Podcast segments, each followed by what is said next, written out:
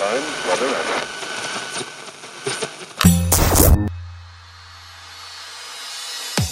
Pocket Hertz. Sintonize sua vibração. O único podcast que te mantém em alta frequência vibracional. Eu sou Elaine Ourives, especialista em frequência vibracional, treinadora de co-criadores de sonhos. Sou a criadora da técnica Hertz e do Holo Cocriação, o treinamento que já impactou mais de 47 mil alunos ao redor do mundo.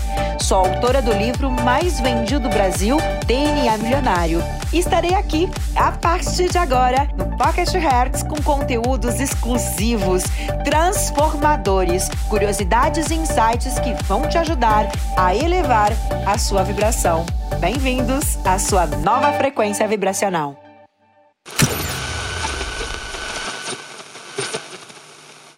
E o meu pai, ele me ligava e ele dizia, porque até então eles não sabiam o que eu tinha é, até o terreno. Porque meu pai falou desse terreno e tudo mais, porque tinha, ele tinha um galpãozinho ali no terreno, que é onde ele colocava lenha e, e o dono do terreno emprestava para ele, né?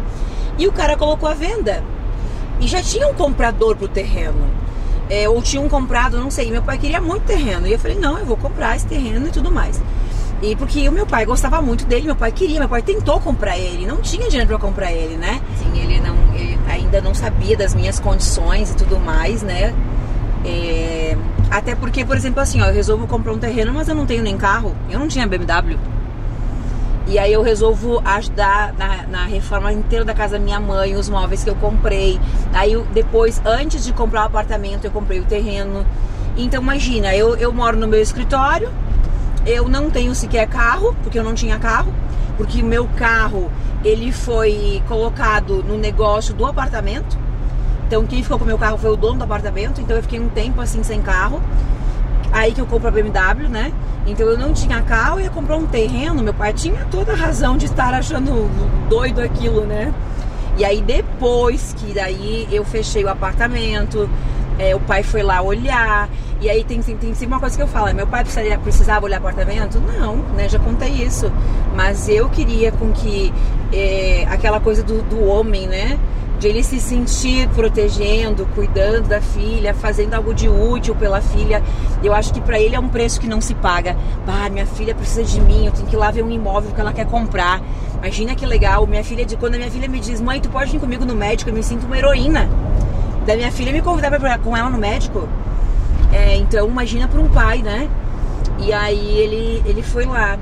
Assim como quando eu comprei o carro. Então, quem tirou meu carro da garagem, assim, né? Que foi lá para os últimas, é, as últimas negociações e falar com o cara e ficar mais seguro. Porque dali eu levei o carro pro seguro, né? Já aquela avaliação de, de seguro. E foi meu pai.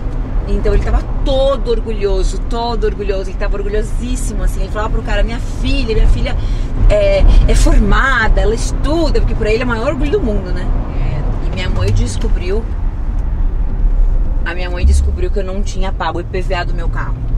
E eu rodava assim, tava uns 6, 7 meses sem pagar o IPVA da, da TR4. E minha mãe, um dado momento assim, ela descobriu. E aí é claro que ela foi contar pro meu pai, né? Que eu não tinha pago o IPVA.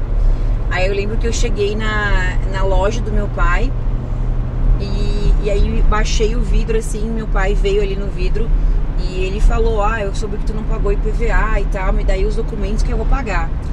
E, e eu não aceitava, assim, eu, eu entendia que meu pai não tinha que pagar minhas contas. E eu não aceitava e nunca aceitei. Tipo, tudo que meu pai me ajudou, eu sempre devolvi. Mesmo o dinheirinho que eu pegava lá pra botar gasolina, pedágio tudo mais, eu devolvia. Eu tinha maior honra, assim, de devolver. Eu entendia que eu era adulta e que meu pai não tinha que pagar minhas contas. E aí aquele dia eu me lembro que eu falei que eu falei pro meu pai que eu aceitava ele pagar o IPVA, tava uns sete meses atrasado, mas que eu ia deixar um monte de cheque. Eu tinha cheque, porque como a gente fazia os treinamentos presenciais, as pessoas pagavam em cheque. Eu vivia com um bolo de cheque, que eram cheques predatados, assim, lembra já que em 12 vezes, 10 vezes a gente vendia as formações. E aí eu lembro que eu fiquei assim, peguei aqui no, no carro e fiquei contando cheques de 100 reais, 200 reais, 300 reais e deixei assim aquele bolo de cheque com meu pai. E eu era assim, por mais que meu pai estava me ajudando, é, pagando meu PVA que eu nunca iria pedir, foi minha mãe que contou para ele, daí ele veio pedir os documentos e ele mesmo que foi lá pagar. É, ele eles me ajudavam, porque como eu tinha as crianças, eles me ajudavam assim, né? E, e eu deixei, né? Eu não lembro quanto era, acho que era uns 3 mil. É mais ou menos isso, né? O IPVA do, da, da TR4. Cuidado, Daniel. Era um valor alto, assim, por isso que eu não pagava. Mas eu lembro que eu deixei tudo em cheque, um bolo de cheque predatado assim para ele, já pago, né? Que eu poderia me beneficiar, digamos, ah, meu pai tá pagando, mas eu, eu tinha consciência de que meu pai não tinha que pagar minhas contas.